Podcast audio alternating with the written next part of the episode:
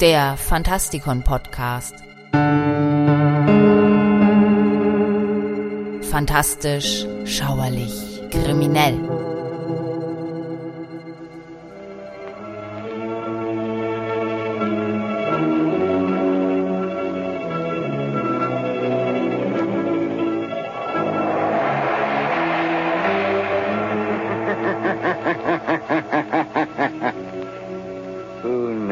What evil lurks in the hearts of men? the shadow knows.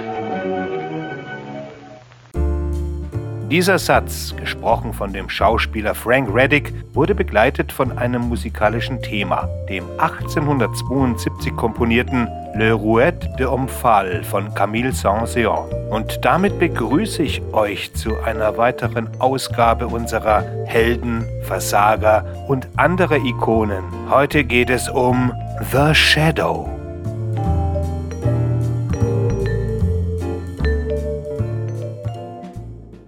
In unseren Breitengraden spielte The Shadow keine große Rolle, aber in Amerika ist er einer der bekanntesten Pulp-Helden überhaupt. The Shadow ist der Batman der Groschenromane, so wie Doc Savage dort der Superman ist. Die Analogie zu Batman ist allein schon deshalb berechtigt, weil viele Shadow-Romane dann später als Vorlage für Batman-Geschichten verwendet wurden. Ganz zu Beginn, im Jahre 1931, war die Figur zunächst nur ein mysteriöser Erzähler, der die Geschichten aus dem Street and Smiths Detective Story Magazine zum Besten gab, um die Verkaufszahlen des Magazins zu steigern. Als die Redakteure erfuhren, dass die Leser häufig an den Kiosken nach einem Shadow-Magazin fragten, das es zu diesem Zeitpunkt natürlich noch gar nicht gab, wussten sie, dass sie schnell handeln mussten. Herausgeber Henry Ralston beauftragte schließlich Walter Chipson mit der Schaffung der Figur.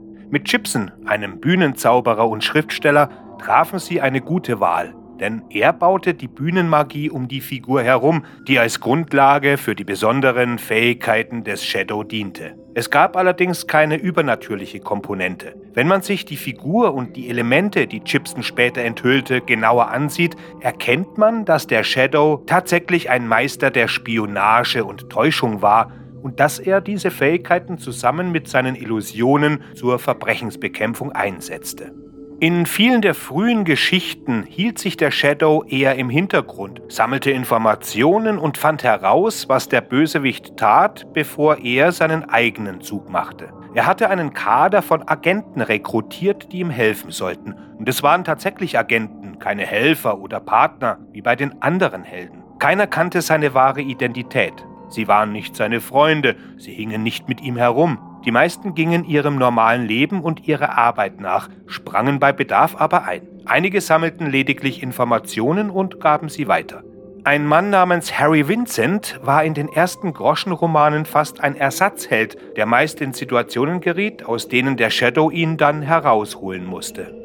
Cliff Marsland und Hawkeye waren seine Unterweltkontakte. Moses Shrevnitz, der Taxifahrer, chauffierte ihn herum und der Pilot Miles Crofton kümmerte sich um seinen kleinen Traghubschrauber. Die meisten kennen auch Margot Lane, eine Kreation der späteren Radioshow, die viel später erst in den Romanen auftauchte. Und es gibt noch einige andere, von denen viele nur in ein paar Geschichten auftauchten. Es ist bedauerlich, dass die meisten späteren Comicserien diese vielen Figuren kaum nutzten. Dr. Roy Tam, Slade Farrow, Myra Relton und andere.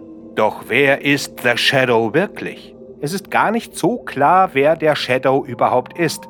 In den späteren Radiosendungen schien es der Millionär Lamont Cranston zu sein. Aber alle, die die Romane kennen, wissen, dass das nicht der Fall ist. Tatsächlich erscheint er im zweiten Roman als Lamont Cranston. Allerdings gibt es hier einen Haken, denn in der dritten Geschichte kehrt Lamont Cranston von einer Auslandsreise zurück und wird plötzlich mit sich selbst konfrontiert. Es scheint, dass der Shadow Cranstons Identität benutzt hat, um sich unauffällig in der High Society bewegen zu können.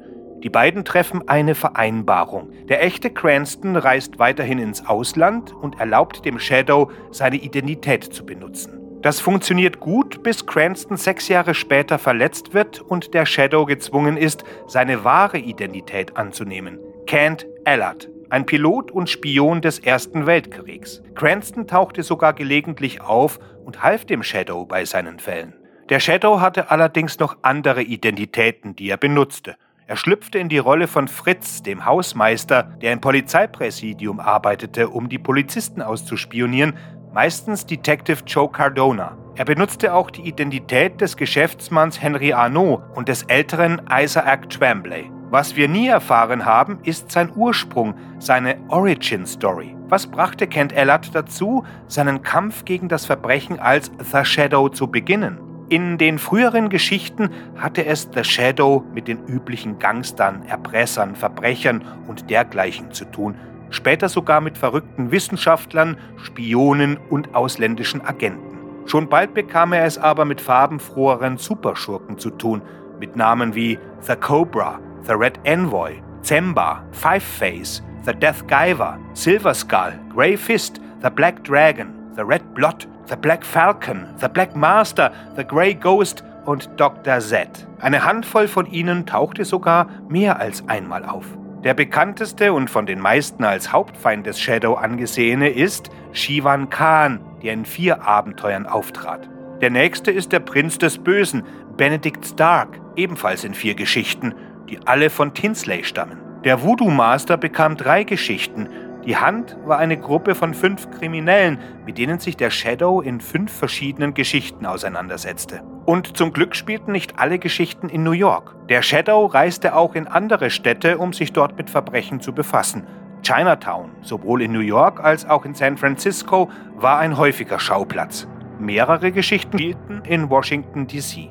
Zum Glück hat er mit neuen Geschichten und in anderen Medien weitergelebt, sonst wäre er vielleicht heute ebenfalls vergessen. Ein großes Revival gab es zwar nie, was aber nicht heißt, dass es nicht noch kommen kann. Sechs Jahre nach dem Start der Groschenromanreihe bekam der Shadow seine eigene Radiosendung.